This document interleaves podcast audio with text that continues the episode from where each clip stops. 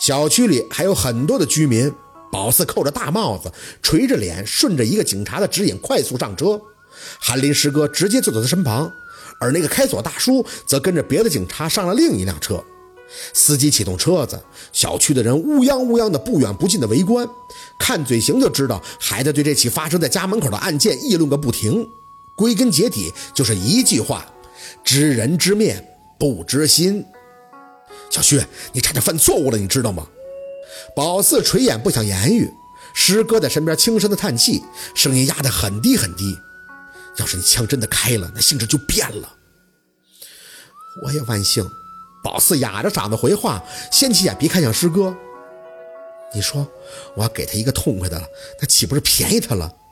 师哥摇头，小声的说着：“小薛，就算是彻底的旁观者，看到那个画面也会觉得这个作案太过冷血残忍。”可事情已经发生了，冲动误事啊！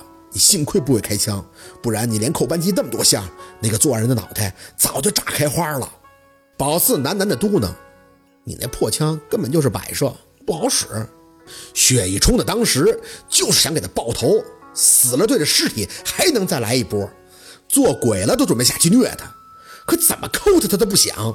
冷静下来，虽然觉得万幸，可在那刹那，宝四是无比愤怒的。为什么不想啊？怎么不好使？是我关的保险，又没上膛，他怎么想？师哥想掰扯，没来几句，自己就有些懊恼的吐气。哎，我跟你说这些干什么？要是真开了，那咱俩就一块进去，你这辈子就算彻底毁了。一时的过瘾，搭了自己一辈子，值当吗？就这事儿，宝四不想再说了。谁知道开个破枪还那么复杂？啥叫保险他都不知道，手上还有苏小雨脑袋上残留的血。宝四看着张嘴，他什么时候能枪毙？如果一切顺利的话，等他同伙归案以后，我们会整理证据上交检察院起诉，之后由法院判决。这案件涉及面极广，参与的涉案人员众多，性质极其的恶劣，数罪并罚。苏小雨作为背后的药商，那不会轻判的，跟没说一样。宝四想，得有很多程序要走，这每一步程序都需要时间。不过也好，为什么非得今天抓，明天就毙了他呀？那也太便宜他了，还是去了局里，公式化的笔录。宝四按照开始跟师哥研究好的，直接讲自己是配合师哥去取证的，在得知师哥掌握了足够的线索以后，协助他们调查破案，没邀功，这事儿也没法邀功，说是靠遮眼看的，谁信呀？况且这事儿纯属老天爷挖坑帮忙，要不是小六跟苏小雨有了交集，宝四就是遮了眼，也不知道那影子是谁呀。做笔录的小警察还记得他，态度特别的友好，打趣说：“宝四都要成这里的老熟人了。”接二连三的帮着破获案件，实打实的内应。知道他们的轻松，是因为这起让无数人头疼的大案终于要落幕了。师哥的那些同事无一不是长出一口气的兴奋，每一个看到宝四的人都在客客气气的打着招呼。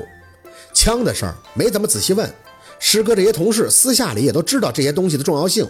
所以故意模糊处理了，只用了一句在捉拿案件时协助破案的市民与其发生了肢体冲突一语概括。宝四看到以后还多了一句嘴，他的头是被我打破了。做笔录的小警察年纪跟宝四差不多大的样子，听完他的话还笑了笑。嘿，有许哥还有那个协助开锁的大爷作证，你那撑死了就算正当防卫。说着他还故意小声的看宝四，最重要的是那个错误没犯就行了。不然，许哥这身衣服兴许得脱喽。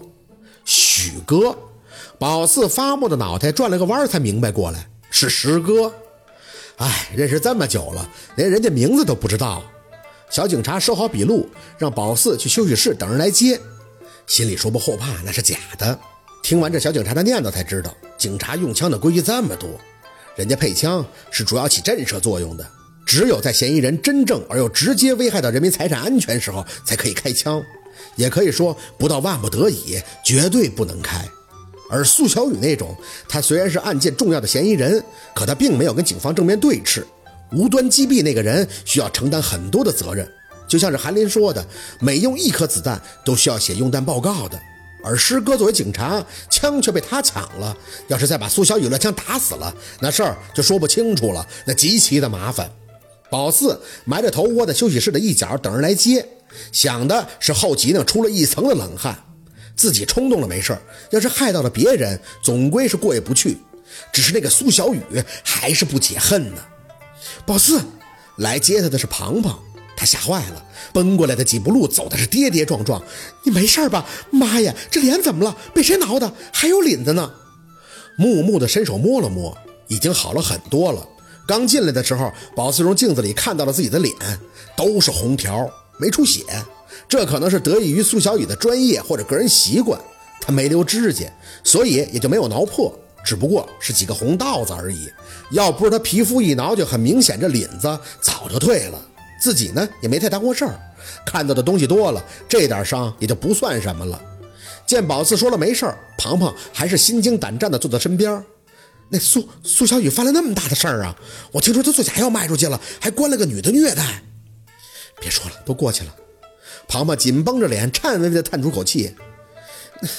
那今天早上那嘚瑟猴不还送人家上学来的吗？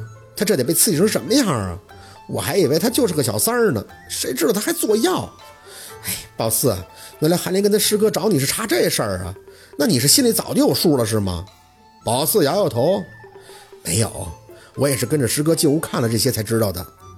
有些细节还是别说了，真闹。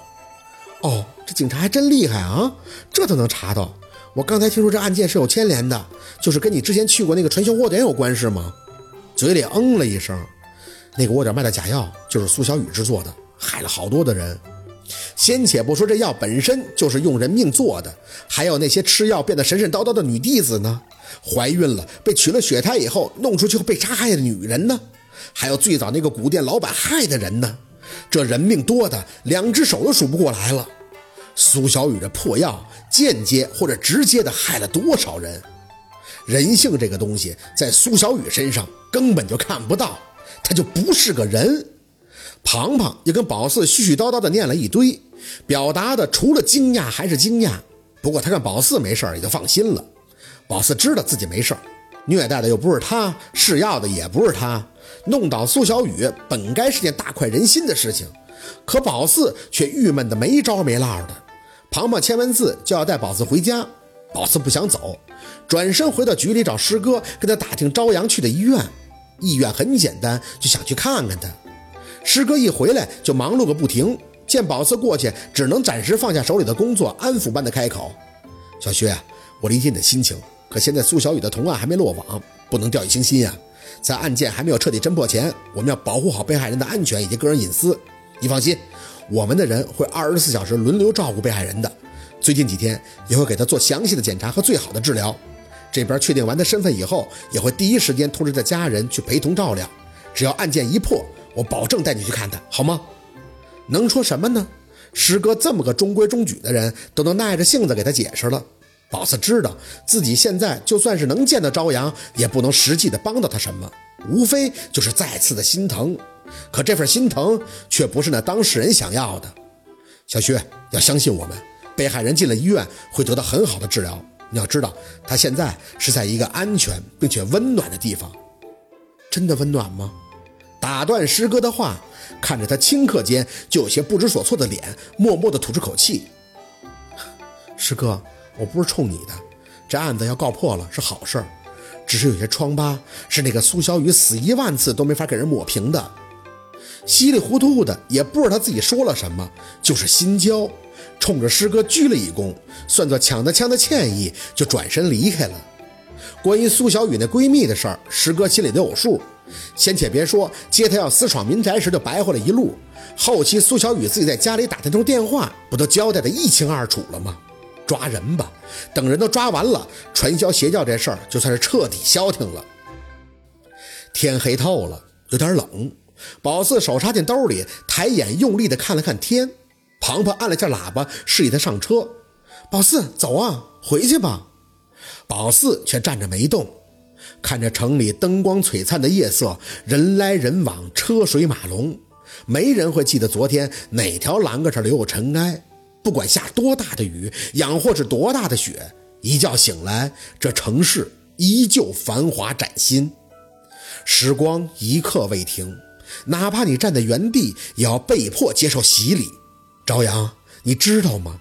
明天也会阳光灿烂的，不需要再记得今晚的萧寒。没有什么是活人过不去的。好，今天的故事就到这里了，感谢您的收听。喜欢听白好故事更加精彩，我们明天见。